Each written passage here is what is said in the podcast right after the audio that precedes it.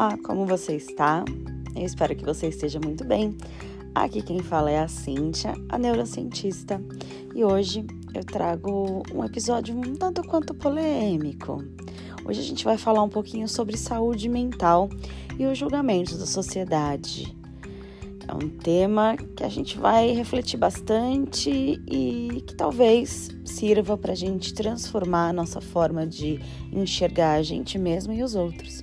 Vamos começar? Seja muito bem-vindo.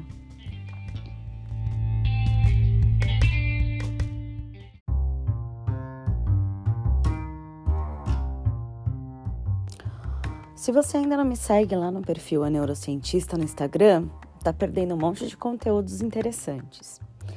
Acho que ainda ontem ou anteontem eu postei um, um card, né? Fiz uma postagem dizendo o seguinte: o Instagram é a rede social, né? Ou é uma ferramenta que é excelente em te dizer que você é o único que não chegou lá. E aí fiz uma legenda bem especial. Se você ainda não viu, corre lá para ver. Estou refletindo há uns dias aí sobre o papel das redes sociais na nossa vida. Eu gosto de falar sobre saúde mental, né, sobre desenvolvimento humano. E aí eu fiquei pensando, né, assisti algumas palestras também sobre esse assunto e fiquei pensando, qual é o papel das redes sociais na nossa vida, né? Principalmente na nossa saúde mental. Ainda há pouco eu vi um vídeo no TikTok que falava o seguinte, que eles publicaram uma capa numa revista americana em que tinha assim, corpos excelentes para praia e corpos que são péssimos para praia. E obviamente os corpos que são excelentes para praia são aqueles magérrimos, né, todos lipados, siliconados e estruturados e tal. E os outros que são péssimos são aqueles corpos que estão acima do peso, né? na régua da sociedade, vamos dizer assim, na balança da sociedade.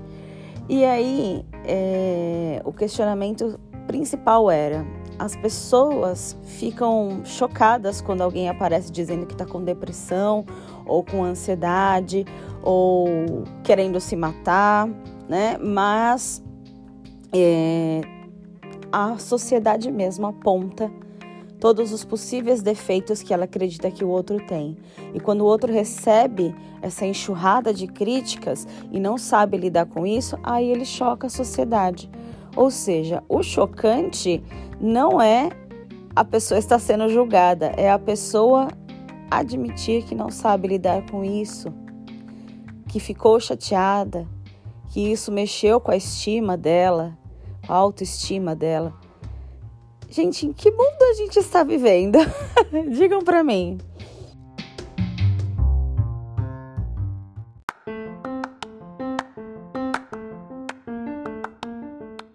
Aí eu acordo pela manhã, antes de tomar o meu café, de escovar o meu dente, eu pego o meu celular. E aí eu vou rolando o feed. Primeira coisa que eu vou olhar sempre é aquele coraçãozinho no, no cantinho, no superior da tela, para ver quantos likes eu tive. Eu acho que você já fez isso algumas vezes, né? Depois de postar alguma foto. Ou você faz isso da sua rotina, como eu acabei de, de dizer, né? De descrever. E aí eu te pergunto, de quantos likes você precisa para ser feliz? Ah, essa pergunta é complicada, né? De quantos likes você precisa para ser feliz. Bom, levando em consideração que o like é de graça e que há uma possibilidade é, infinita, essa resposta nunca vai poder ser respondida com exatidão. Então, se há um ciclo infinito, você nunca vai chegar lá. E aí, o que, que eu quero te dizer com isso? Que provavelmente você vai se frustrar. Toda vez que a gente se compara com a vida do outro, com o que o outro está postando, com o que o outro diz estar vivendo, a gente ignora toda a nossa jornada e toda a nossa caminhada. E é muito triste ignorar tudo que a gente viveu, porque pensa só, você é uma pessoa tão legal, uma pessoa que já sofreu tanto, que já passou por tantas coisas na sua vida, que já lidou com tantos conflitos, achar, ou melhor, invalidar a sua jornada, a sua caminhada em detrimento dos outros, sem saber também o que o outro passou para chegar ali naquele momento. Esse mês aqui, ou melhor, mês passado, já estamos em agosto, né? Mês passado eu viajei para Fernando de Noronha. E aí eu recebi um recorde muito grande no meu Instagram pessoal de likes nas minhas fotos, né?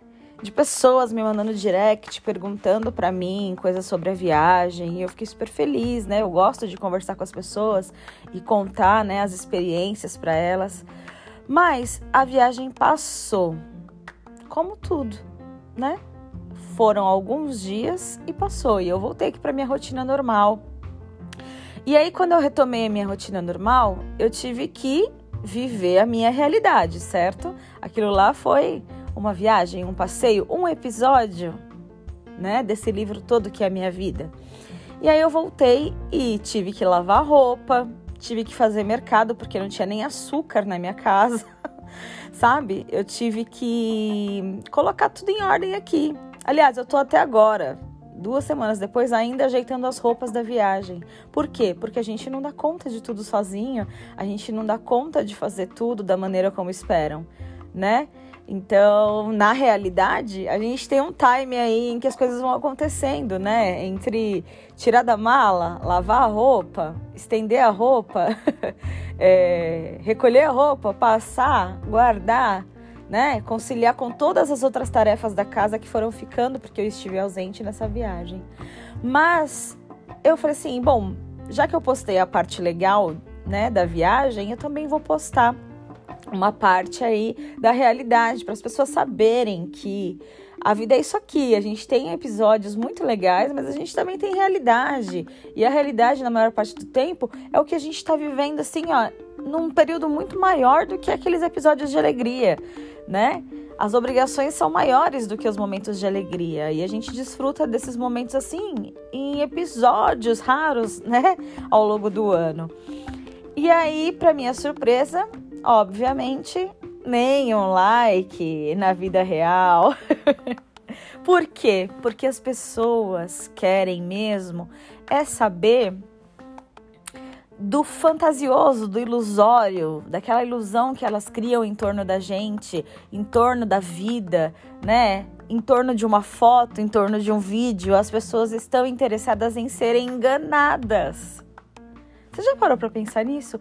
As pessoas gostam de ser enganadas por uma foto, né? Por uma paisagem, ou por uma roupa, ou por um videozinho que, que diz alguma coisa, Quantos de nós já não vimos atores famosíssimos que é, são do tapete vermelho, ganharam Oscar e de repente se suicidam ou de repente é, declaram que estão em depressão ou têm bulimia, anorexia, né? E que várias outras coisas têm problemas com drogas. Quantos de nós? Mas a gente, de fato, só se apaixona por aquela foto, aquele filme ou aquele vídeo bonitinho que a pessoa postou. Que contradição, né?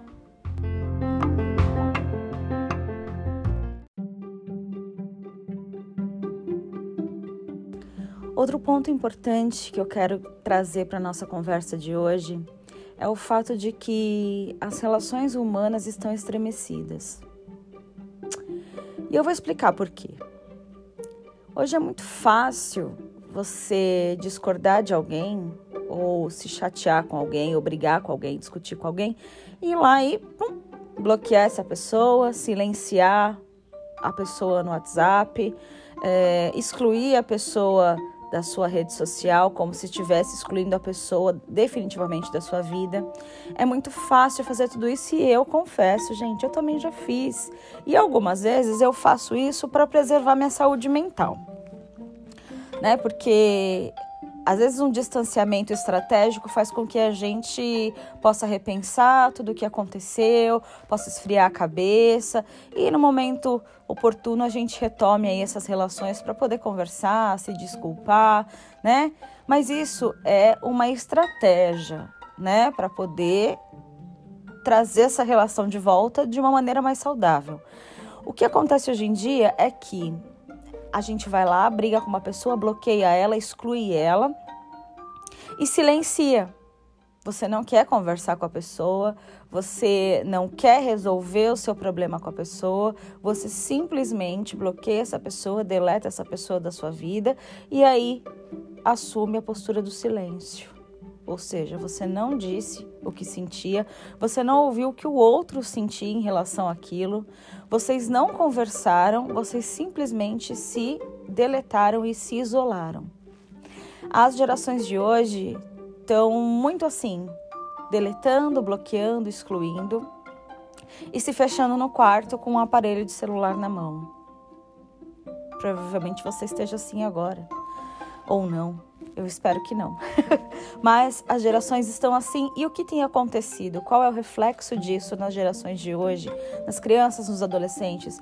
Eles estão cada vez mais introspectivos e está muito mais difícil entrar no mundo dessas crianças, desses adolescentes. Para os pais, para os educadores, está cada vez mais difícil a gente penetrar dentro do coração ou da cabeça dessas pessoas, dessas crianças e entender o que elas estão sentindo. E aí, de repente, a gente se depara com um adolescente que se corta no banheiro da escola ou no banheiro de casa, um adolescente que pega todos os remédios do pai e toma. Por quê? Porque a gente não conseguiu entender, entrar nesse mundo. A gente não conseguiu uma conversa, porque ficou tão automático a gente simplesmente deletar, silenciar, apagar que a gente não se preocupa mais em resolver os problemas e os conflitos, as frustrações. A gente simplesmente deleta e silencia a respeito daquilo. Isso é muito grave. Isso vai criando feridas que a gente vai ter que trabalhar muito o autoconhecimento para poder se livrar delas na fase adulta. O silêncio, às vezes, é um bálsamo e eu adoro o silêncio, gente. Eu sou a maior fã, fã número um do silêncio, se vocês soubessem. Mas por quê? Porque eu adoro escrever, eu adoro ler, eu adoro escutar as minhas palestras, meus podcasts. Mas existe o outro lado do silêncio o lado de anulação, o, lado de bloquear sentimentos e emoções e esse lado precisa ser avaliado. Vocês não acham?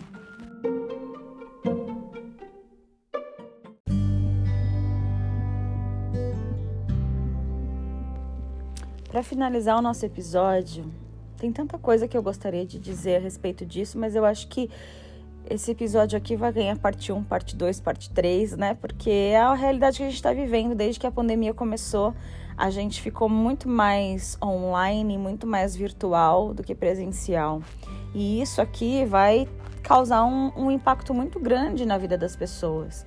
E eu tenho visto, né? Porque eu tenho pesquisado, na verdade. Eu tenho pesquisado, eu tenho ido atrás da informação a respeito desse assunto, mas a gente não vê muitas pessoas postando sobre isso, sobre o impacto né, das redes sociais e desse período online, totalmente privativo online, né, na, na, na saúde mental das pessoas, né, na, na aprendizagem, na, na, saúde mental, nas emoções, né? Eu, eu não vejo muito, só vejo quando eu realmente vou atrás.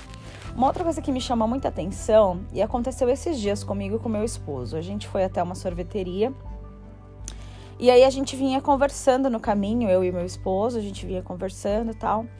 E aí quando a gente chegou no guichê para pedir o sorvete, o meu marido foi pedindo o sorvete assim, papá, papá, papá, eu quero um, um de chocolate que não sei o que, não sei o que. E a moça escutou tudo pacientemente e falou: Boa tarde, tudo bem? Aff, aquilo, gente, foi um, um um soco no meu estômago. Porque eu, eu falei assim, moça, na, na hora a minha cara assim pegou fogo. Por quê? Porque a gente anda tão no automático, no automático que a gente esquece de dar bom dia, boa tarde, boa noite para as pessoas. E aí, ali no guichê do sorvete, eu, eu já, já me redimi na hora ali com a moça. Eu falei, moça, você me perdoa, perdoa a gente. A gente vinha conversando distraído já com a ideia do sorvete na cabeça, né? O que a gente ia pedir. E aí, quando a gente chegou aqui, pá, a gente só soltou em cima de você. Boa tarde me desculpe. Ela falou assim: não, tudo bem, isso acontece com frequência. Que eu falei, mas não deve acontecer. Isso não deve acontecer. É uma gentileza antes de pedir ou de ordenar qualquer coisa para uma pessoa que vai te servir, dar um bom dia, uma boa tarde, uma boa noite né? E a gente está esquecendo disso. Outra coisa que acontece com muita frequência é quando a gente simplesmente recebe uma mensagem assim, tipo, bom dia, você poderia verificar isso aqui, isso aqui, isso aqui, isso aqui para mim? Do trabalho, por exemplo. E aí a gente nem dá bom dia nem nada e fala, vou fazer isso aqui, isso aqui, isso aqui, isso aqui. E nem deu bom dia, boa tarde, boa noite para a pessoa. O bom dia, boa tarde, boa noite não é simplesmente uma frasezinha clichê que a gente dá para parecer educado. Não, é uma pausa necessária para introduzir algo que vem depois. E a gente não tá tendo essas pausas, esses momentos de olhar no olho para dar um bom dia, boa tarde. A gente só tá vomitando as coisas em cima das pessoas. E isso se deve, sabe ao quê? Ao fato de que a gente está muito tempo na internet recebendo milhões de informações que o nosso cérebro nem consegue processar como deveria. Começa por aí. O nosso cérebro nem consegue processar tudo isso que a gente recebe de informação todos os dias, né? E aí a gente nessa ânsia de ser automático, né, de ficar na frente de uma máquina, de, de dar comandos que o computador, assim, no computador a gente vai lá, clica, ele responde, né? Se, se o computador não está muito carregado aí, você clica, ele responde. O celular, você clica, ele vai. Então a gente acha que as pessoas, né, depois de um período longo de pandemia aí que nós estamos, vivendo nesse automático de apertar e e já receber o comando, já, já ter a, a ação efetivada, né, da forma como a gente queria, a gente acha, saiu, né? A gente agora tá retomando a nossa rotina e já saiu, tá saindo pra rua, tá encontrando com as pessoas, achando que essas pessoas são máquinas também. Olha que falta de respeito. Outra situação que eu quero trazer para vocês aqui, antes de me despedir, para lançar mais uma reflexão, é que recentemente eu participei de uma entrevista. E aí, é, eu esperei, né, por essa entrevista e tal. Foi muito bacana a entrevista. Eu saí da entrevista com muita, mas muita é, é, confiança, assim, de que daria certo, sabe? E aí, a pessoa que me entrevistou falou assim: Olha, é, eu vou entrar em contato com você, provavelmente amanhã, para a gente agendar com o meu superior, para você ter uma, uma reunião com ele e tal, não sei o quê, né? Porque ele não pôde estar tá presente nesse momento e tal. E aí eu fiquei aguardando, né? Eu programei todo o meu dia para reservar um momento, caso a pessoa me mandasse o link da reunião, para que eu pudesse clicar e já prontamente atender, né? Mas eu tô aguardando esse link há quase dois meses.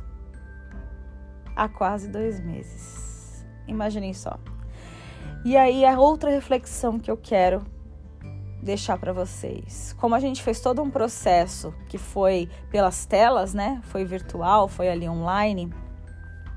Como a gente trocou informações via e-mail, acredito que a pessoa que me entrevistou acreditou que eu era uma máquina e que eu não merecia receber um, feedback, uma resposta sobre ter passado ou não na entrevista. E até hoje eu espero essa resposta, né? Então fica mais uma reflexão. Até que ponto a gente está achando que as pessoas são máquinas?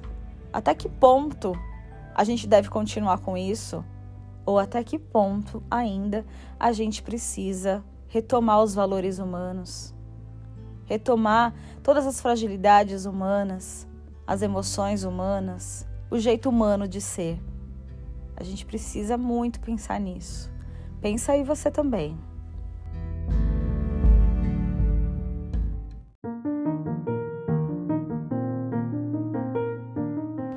Eu vou me despedindo de vocês nesse episódio e eu vou hoje com a sensação de que eu realmente fiz algo interessante e algo bacana para a vida das pessoas.